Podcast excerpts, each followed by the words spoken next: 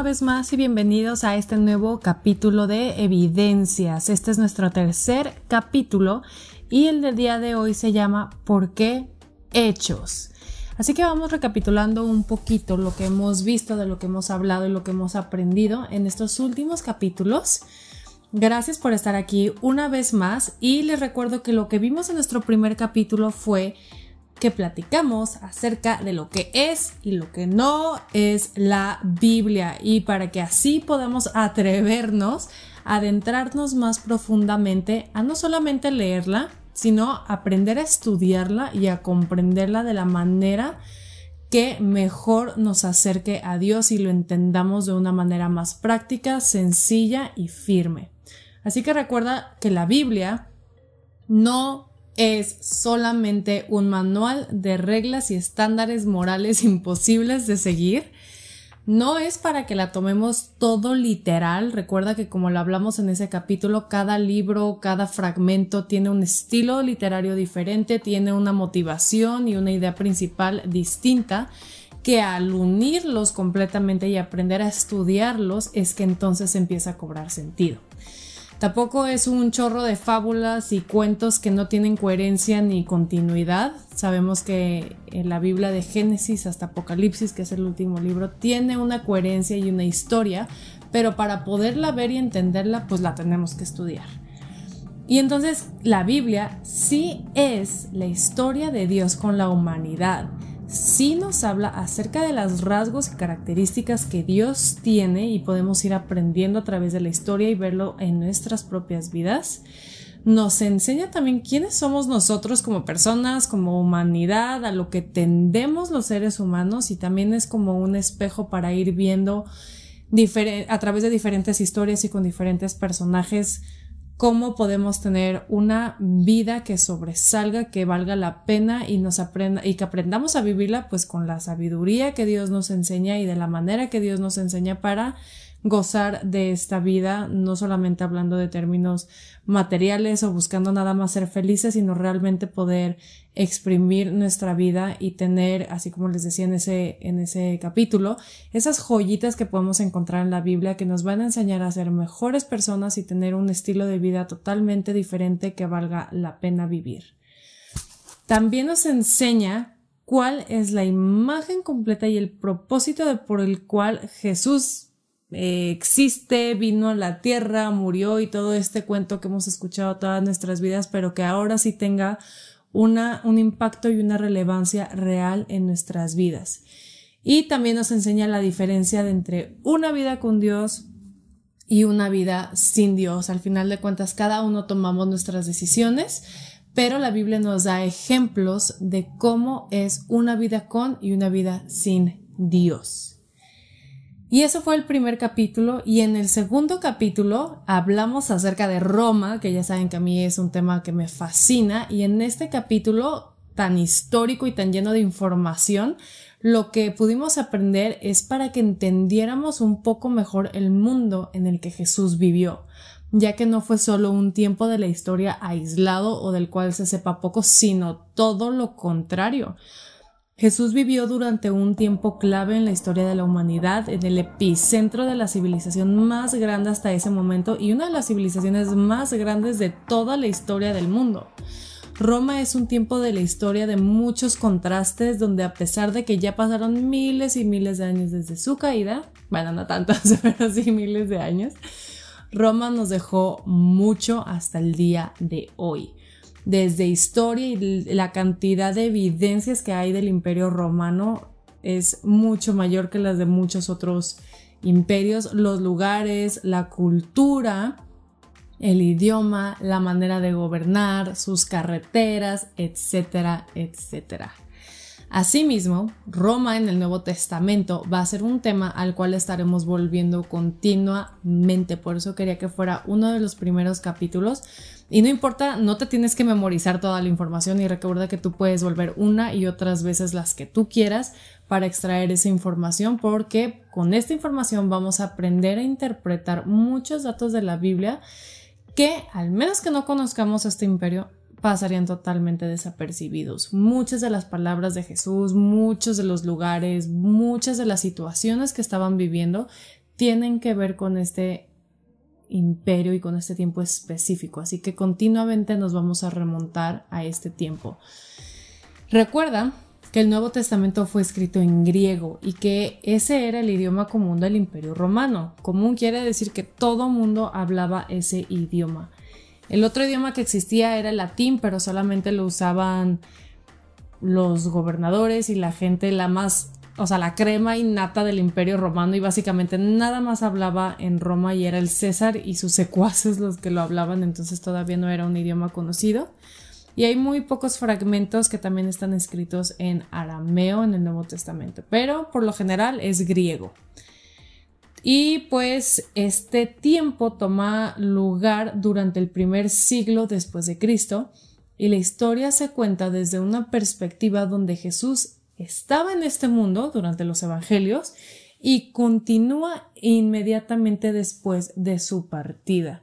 Todo el Nuevo Testamento toma tiempo desde el año 0 hasta el más o menos 100, o sea, el primer siglo del tiempo después de Cristo.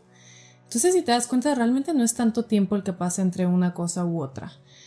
Y bueno, quienes escriben estos libros fueron testigos de primera mano de Jesús y de todo lo que hizo, excepto Pablo, quien tiene una historia muy interesante y hablaremos más de él más adelante, pero por el momento, él es un seguidor de Jesús que predicaba exactamente lo mismo que los discípulos de Jesús hablaban de él, que fueron pues básicamente los que lo vieron y lo vivieron de primera mano. Y Pedro, no sé si te acuerdas de Pedro, pero si no también, no te preocupes, más adelante hablaremos de todos ellos y de todos estos personajes que a lo mejor hemos escuchado sus nombres, pero no necesariamente sabemos de sus vidas. Pero bueno, Pedro le da básicamente luz verde a Pablo al decir que todo lo que él predicaba y lo que decía de Jesús representaba realmente a Jesús en su totalidad y sus enseñanzas Así que las palabras de las cartas que escribió Pablo podemos estar confiados en que es lo mismo que sus discípulos enseñaban. Es como si él fuera un agregado a estos personajes que lo vivieron en carne propia. Así que por eso podemos ver la veracidad de su mensaje también. Estoy hablando un poquito de Pablo queriéndome adelantar a la situación, pero solamente quiero que lo tengan en mente porque pues es un personaje muy importante y lo vamos a ir estudiando a medida que este libro va avanzando. Y pues ahora sí, después de recapitular lo que hemos visto hasta el momento y lo que hemos aprendido, es tiempo de entrar al primer libro que vamos a estudiar y me da muchísima emoción. Yo por lo general cuando empiezo a enseñar o a estudiar la Biblia, siempre empiezo de manera cronológica, lo que quiere decir que siempre empiezo de Génesis o del Antiguo Testamento. Pero en esta ocasión, a través de este podcast, vamos a irlo estudiando de otra manera, menos tradicional, menos convencional, pero también es porque lo vamos a ir aprendiendo a través de diferentes temas. No te preocupes, al final de todo este tiempo todo va a tener sentido y cada uno de los libros de la Biblia son aplicables a nuestras vidas. Entonces, me da mucha emoción presentar el libro de Hechos. No sé si alguna vez has leído este libro o has escuchado alguna referencia o tienes alguna idea de lo que se trata.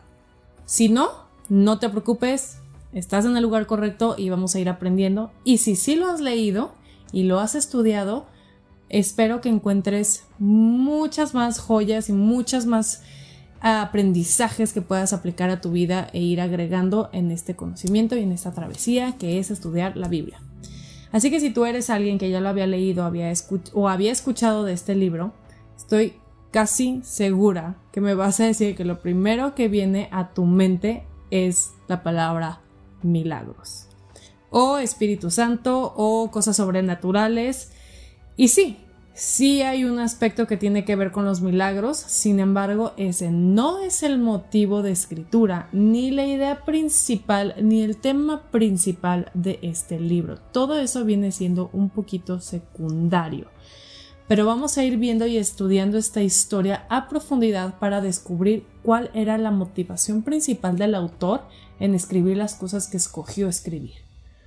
Así que te invito a que continúes escuchando esta temporada donde vamos a examinar este libro a profundidad para ir descubriendo el verdadero motivo por el cual este libro fue escrito y por qué y cómo nos va a ampliar nuestro panorama completamente. A través de que vayamos estudiando este libro nos vamos a enfocar principalmente en estos temas. Número uno, la iglesia primitiva y la iglesia real hecha de personas y no estructuras. Número 2. El Espíritu Santo y lo vamos a ver desde una manera más práctica, sencilla, sin tabús y sin misticismo. Realmente, ¿cuál es el efecto del Espíritu Santo en nuestras vidas? ¿Quién realmente es Él? Y el propósito por el cual hablamos tanto de este tema. También vamos a hablar, en tercer lugar, de qué significa realmente conocer y seguir a Jesús, que es básicamente lo que nos enseña y lo que representa la iglesia primitiva, no como una estructura religiosa, sino como el efecto que causa una primera experiencia y un primer encuentro con Dios, con Jesús. Y también al final de la temporada, este es el punto número 4, hablaremos de cómo se aplica todo esto de una manera práctica a mi vida. Así que no te preocupes si tú vas escuchando estos podcasts y vas escuchando demasiada información. Al final vamos a englobar todo lo que hablamos para ver cuáles son los mensajes y los aprendizajes que podemos aplicar hoy en día a nuestras vidas. Y el punto número 5, por último, Tendremos una sesión de preguntas y respuestas donde tú podrás enviarnos lo que piensas y las dudas que tengas acerca de este libro y todo esto lo vamos a contestar a medida de que podamos y vamos a ir viendo si hay preguntas más populares y vamos a ir viendo cuánto tiempo tenemos, pero trataremos de contestar todas estas preguntas en el último podcast de esta temporada de Hechos. Así que mientras vayas escuchándome y mientras vayamos avanzando en el libro de Hechos, ten un lápiz o tu celular o lo que tú quieras a la mano para que cualquier duda que vayas teniendo y a medida que tú también vayas leyendo el libro de hechos y vayan surgiendo estas dudas, al final tú puedas enviárnoslas, así que estate atento a las redes sociales, en Instagram, Facebook, en YouTube, para que tú puedas enviarnos estas preguntas, ¿sale? Así que, pues ahora sí, sin más rodeos, adentrémonos al libro de hechos. El libro de Hechos comienza con un Jesús resucitado. El hecho más sobrenatural que otro, básicamente estamos diciendo Jesús, que era hombre, murió y por sí solo, por obra del Espíritu Santo, por el poder de Dios, vuelve a la vida.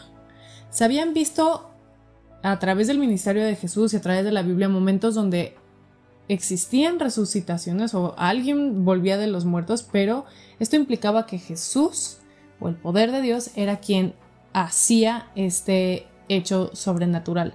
Pero Jesús no hubo nadie que orara por él, no hubo nadie que hiciera ayuno y oración, sino que él mismo, por el poder que había en él, porque él es Dios, vuelve a la vida después de haber sido crucificado. Entonces después de este hecho, él se va encontrando con sus discípulos y cuando habla con ellos y ya los reúne a todos una vez más después de que todos creían que se había muerto y ya habían este, dado su pésame y habían tenido su tiempo de duelo, pues Jesús muy chistoso regresa a la vida y les dice, no se crean, era broma, aquí estoy. Ah, no se crean, no les dijo así, pero obviamente él ya les había dicho desde antes que iba a resucitar, pero no le creían, entonces ahí sí llega Jesús a decirles, tenía la razón y todo lo que había dicho se cumplió.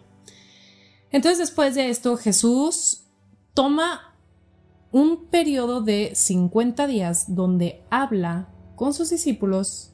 No tenemos un récord de que fue exactamente lo que les dijo, solo dice que habla de ellos y los instruye acerca del reino de los cielos. Entonces, después de tener todo este tiempo con ellos, él vuelve al cielo. Así, ¡pum! Desaparece y regresa al cielo muy normal que empiece este libro, ¿no? Entonces es a partir de aquí que pues todo se pone muy bueno para los simples mortales, porque ya no está Jesús físicamente en la tierra, sino que a partir de aquí el libro de Hechos narra el comienzo del movimiento de Jesús que se expandiría por todo el imperio romano hasta el día de hoy. Lo que quiere decir que el libro de Hechos es el único libro en la Biblia que no tiene un fin. Porque mientras nosotros sigamos en esta tierra y Dios siga usando a su Espíritu Santo y siga viendo este movimiento de, pues básicamente de Jesús de quién es Él y de todo lo que hizo, entonces el libro de Hechos todavía no tiene un fin.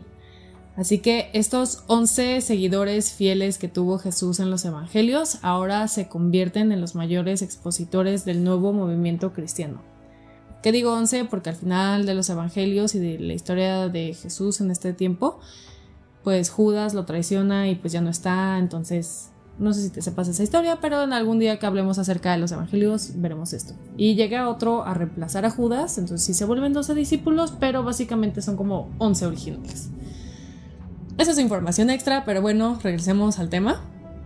Entonces estos 11 fieles seguidores son los que se convierten ahora como que Jesús les pasa la batuta y son ahora los que se van a dedicar porque ellos lo vivieron de primera mano, porque convivieron día y noche con Jesús, porque se aprendieron todo lo que él enseñaba, porque iban con él a todos los lugares, o sea, básicamente ellos estaban llenos de información de quién era Jesús y de lo que le enseñaba, entonces ahora ellos son los que se van a encargar de expandir este mensaje a todo mundo que puedan en todos los lugares que puedan. Así que es en este libro que por primera vez aparece el término cristiano. Para nosotros ya es un término muy común, pero así no se les conocía hasta este momento a las personas que conocían y hablaban de Jesús.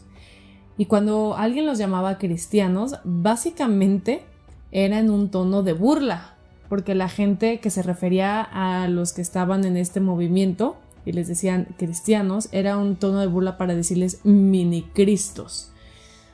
Curiosamente, realmente ese es el propósito de los cristianos, el parecernos a Jesús o em, que, lo, que lo que vivimos y lo que expresamos y lo que enseñamos, pues lo representa a Él. Así que aunque ellos se burlaban, pues era, era una realidad y es una realidad que hoy vivimos.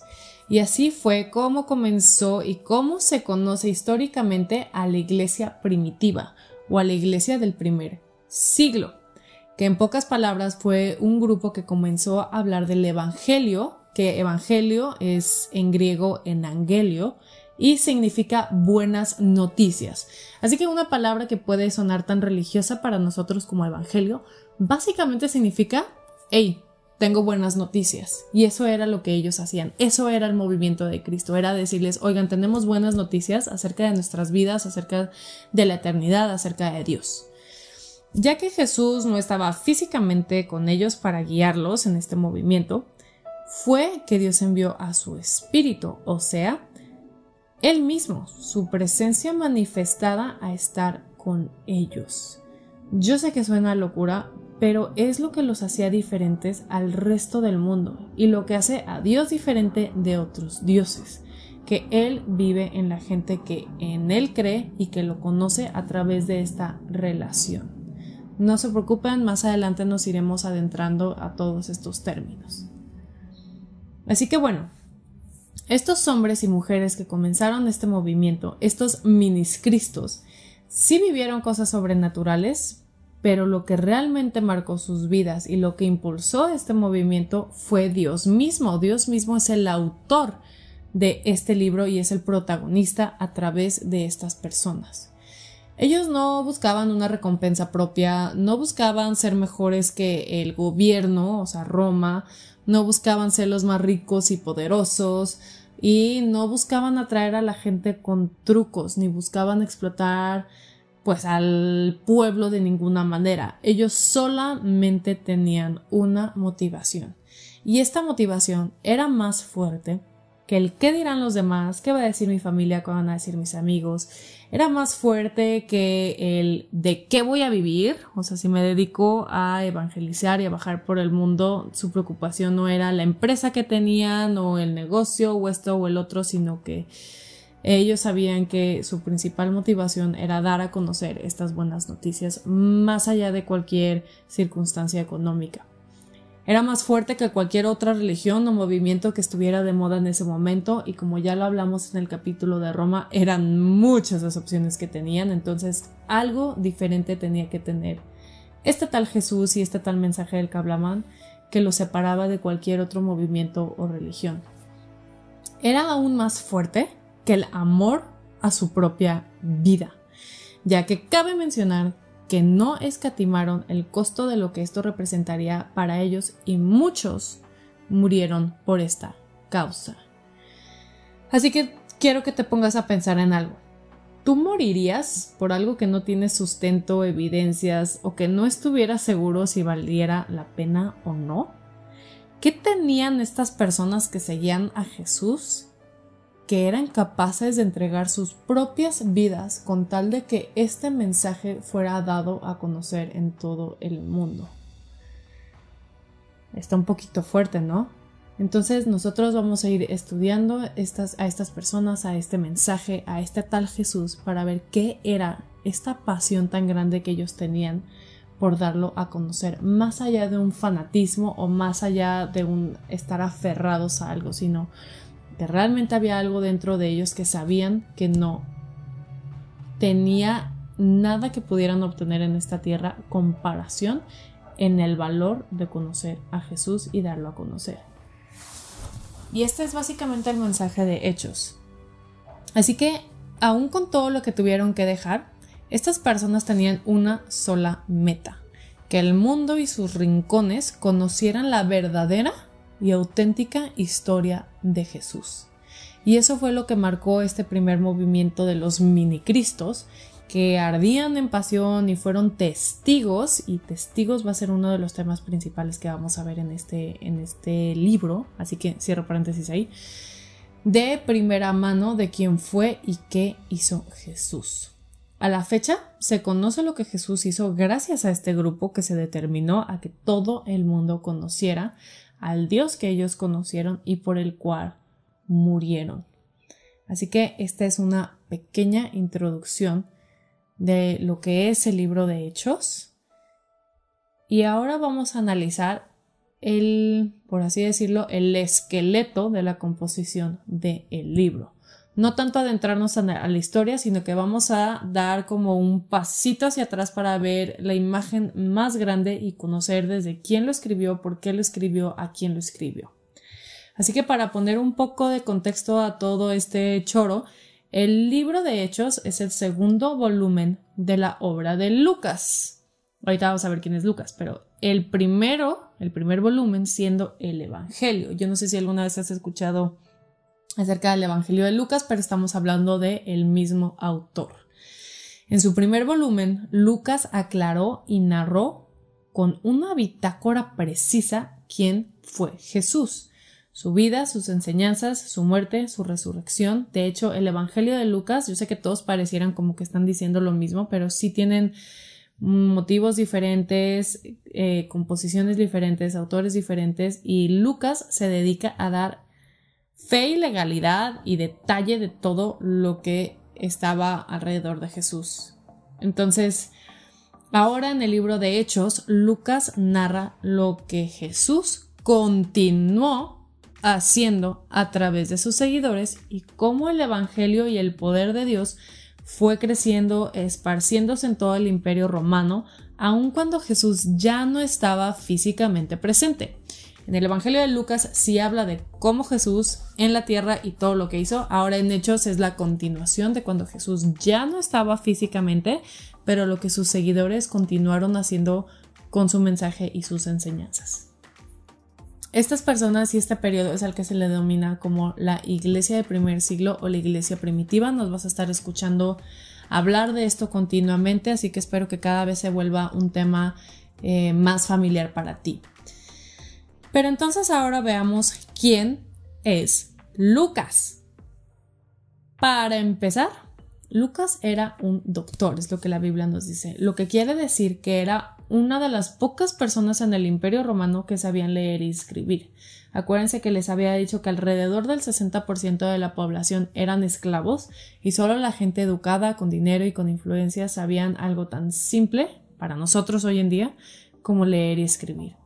O sea que Lucas era una persona muy preparada, tenía diversos conocimientos, o sea, no solamente sabía leer y escribir, sino que era un doctor, lo que quiere decir que tuvo un entrenamiento y tenía conocimiento de muchísimas cosas.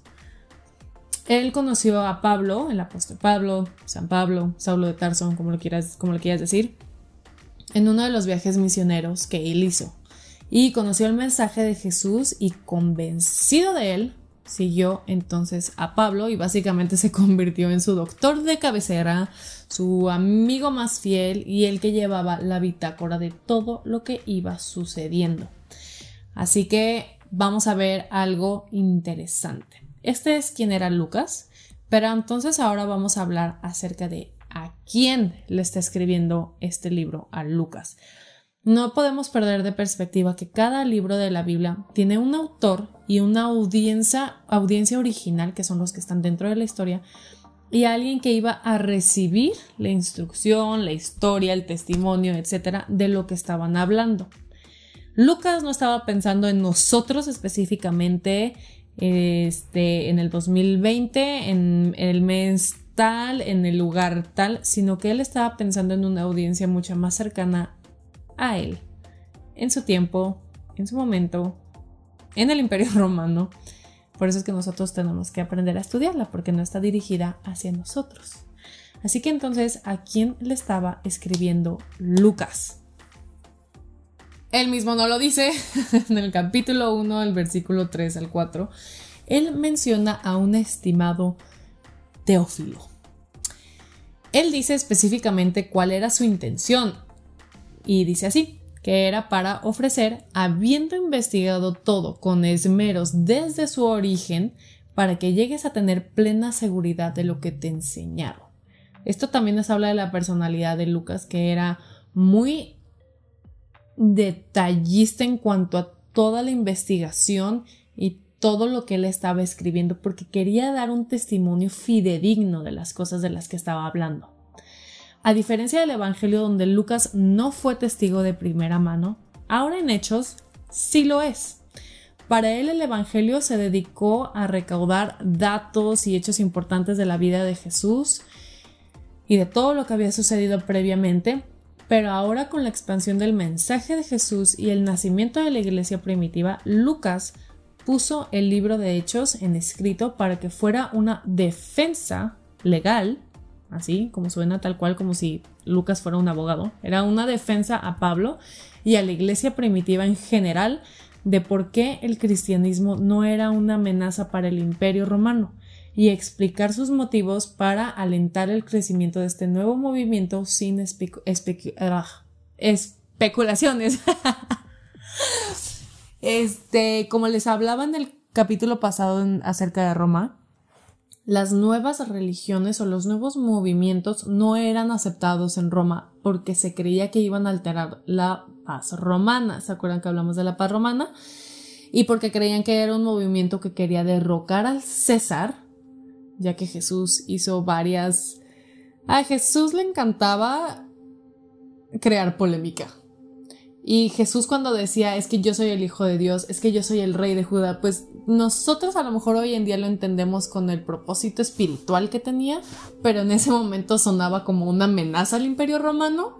Entonces, definitivamente más adelante sí tenía que haber una defensa para explicar todo lo que estaba sucediendo y cuál era la principal motivación, que no era política, que no era económica, sino era un movimiento espiritual para acercar a la gente a Dios.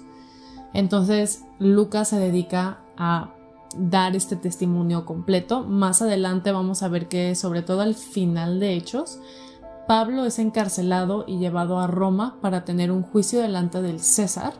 Entonces, se cree que Teófilo era una persona cercana al César que legalmente podía ayudar al caso de Pablo y que además de cierta manera ya había conocido el mensaje de Jesús y estaba siguiendo este mensaje, entonces él podía dar como esta, este testimonio fidedigno para ayudar a Pablo, pero ayudando a Pablo también ayudaba al movimiento, ya que el emperador Nerón, que era el emperador que estaba gobernando durante este tiempo y era sobre era el emperador que al cual iba a Pablo a presentarse y se iba a presentar su caso, que Nerón ya odiaba a los cristianos. Entonces, pues sí, era básicamente muy importante que dieran un testimonio fidedigno de lo que era el movimiento cristiano. Pero bueno, este es el motivo por el cual Lucas le escribió a Teófilo, Ya sabemos quién es Teófilo, ya sabemos quién es Lucas, ya sabemos un poquito acerca de lo que trata el libro de Hechos.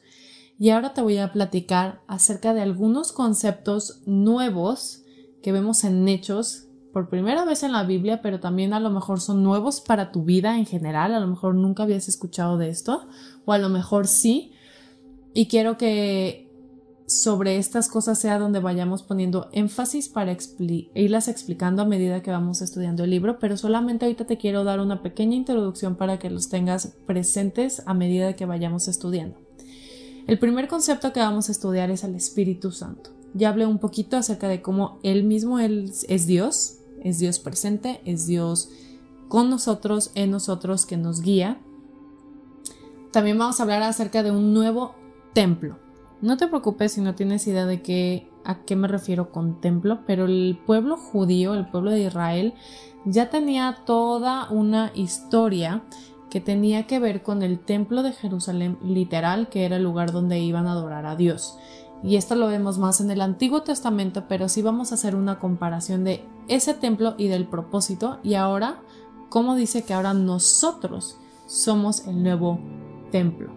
Entonces, durante el Pentecostés, que lo vamos a ver en los primeros capítulos de Hechos, es una alusión directa al templo donde la gloria de Dios había descendido con poder. Esto lo vemos en Éxodo 40, en Segunda de Crónicas 7, y cómo eran básicamente unas profecías cumplidas y todo tiene que ver no tanto con la estructura, sino con que el Dios del universo, el soberano, que ya se había revelado al pueblo de Israel, ahora, si nosotros somos el templo, ahora Él vive en nosotros. Si estoy diciendo algo que no entiendes o que no has experimentado, no te preocupes, lo vamos a seguir viendo más adelante. El tercer concepto que quiero de, que hablemos es de la iglesia y cómo ya no solo es el pueblo de Israel o porque eso lo vemos en el Antiguo Testamento, ¿no? O sea, Dios escogió a la nación de Israel, pero más adelante vemos que el propósito de Dios nunca fue solamente revelarse a un solo pueblo o solamente darles la recompensa o la salvación o la revelación de quién es Él, sino que los usó como prototipo para darse a conocer a todas las personas y todas las naciones y todas las culturas de la tierra. Y que más bien es una decisión propia el seguirlo a Él, el conocerlo, etc. Así que ya cualquiera que quisiera conocer y seguir a Jesús podía hacerlo libremente. También vamos a ver el tema de el ser testigos. Esto viene en el capítulo 1.8 y serán mis testigos en, etcétera, etcétera. Pero vamos a ver que la palabra testigos y a lo que Jesús se refiere cuando dice estas palabras va mucho más allá de solamente repetir algo que hubiera yo visto, conocido, etcétera. Así que más adelante vamos a ver este significado que tiene una profundidad impresionante. Vamos a ver también cómo ya todos son bienvenidos, que el mensaje de Jesús es multicultural y es a través de la fe. Y bueno, estos son algunos de los conceptos de los cuales vamos a estar hablando durante este libro. Y también déjenme presentarles las divisiones o la estructura que tiene este libro como así como nos enseñaron en la primaria que los ensayos tienen introducción, cuerpo y desenlace, también los libros de la Biblia tienen una estructura que seguir. El capítulo 1 es la introducción, básicamente de todo lo que está pasando, que es un poquito lo que les hablé el día de hoy. Y después vamos a ver que se divide en Jerusalén. O sea, geográficamente lo que va a suceder sucede dentro de Jerusalén y esto es del capítulo 2 al 7. Después vamos a ver del capítulo 8 que se empieza a esparcir hacia Judea y Samaria. Más adelante vamos a hablar de todos estos lugares geográficos y de cómo la historia se fue dando en estos diferentes lugares. Y después del capítulo 13 al 28 vamos a ver el resto del mundo, cómo el mensaje que los discípulos estaban llevando ya no estaba solamente en Jerusalén, ya no estaba solamente en Judea y Samaria, que eran sus fronteras, sino que se empieza a, expandir a través de todo el imperio romano. Y no solamente durante ese tiempo y no se concentra nada más en el imperio romano, sino que sigue creciendo hasta el día de hoy, como se los hablaba anteriormente. Así que esta es un poco de la estructura del libro de Hechos, es una pequeña introducción. Durante el siguiente capítulo vamos a irnos adentrando ya a la historia, a los sucesos, a los personajes y a los mensajes que vamos a ir conociendo. Así que a través de este libro vamos a aprender más acerca de quién es Dios, de cómo su poder e influencia no está encasillado a un tiempo específico de la historia ni tiene barreras culturales, tampoco está dirigido a un único grupo de personas, sino que está la puerta abierta para que quien quiera escuchar y aprender pueda hacerlo. Fueron estas personas que estuvieron dispuestas, incluso al punto de dar sus vidas, quienes motivados por la veracidad personal de lo que experimentaron, de lo que vivieron con Jesús, del testimonio que después de miles de años nosotros ahora tenemos disponible para continuar esparciendo este mensaje, entendiéndolo para nosotros mismos y para darlo a conocer. Dios a través del tiempo continúa orquestando el darse a conocer y él muy buena onda decide hacernos partícipes de esto y hacerlo en equipo. Así que pues te invito a que todo esto lo vayamos aprendiendo juntos a que abras tu mente y que por ti mismo y no por lo que la gente te ha dicho o a lo mejor alguna mala experiencia que has tenido, porque no has tenido el tiempo o no has tenido las herramientas para estudiar la Biblia, no permitas que malinterpretaciones o que juicios que has hecho de antemano te, te excluyan o te aparten de este mensaje que puede cambiar tu vida. Así que bueno, te invito a que sigamos escuchando, aprendiendo, adentrándonos a la Biblia juntos. Esto sería todo por el día de hoy. Espero que te haya servido y espero que te emocione para el próximo capítulo donde vamos a ver ya más adentrados la historia del libro de Hechos. Así que te recuerdo que sigas escuchándonos. También tenemos más podcast. Este es el podcast de evidencia, pero también tenemos confesiones con Anabela y varios de sus invitados donde vamos a hablar acerca de diferentes temas prácticos de la vida cristiana o no cristiana que influye en nuestro día a día y son conversaciones súper abiertas, súper honestas, súper vulnerables que a lo mejor tú te puedas identificar también con ellas. Y también están los mensajes de los sábados con Luli y Javier Ramos, que están padrísimos, no te los pierdas, los puedes encontrar en YouTube, en Spotify, síguenos en Instagram, en Facebook y nos vemos en el próximo capítulo de Evidencias. Bye a todos. Recuerda seguirnos en nuestras redes sociales como antorcha.church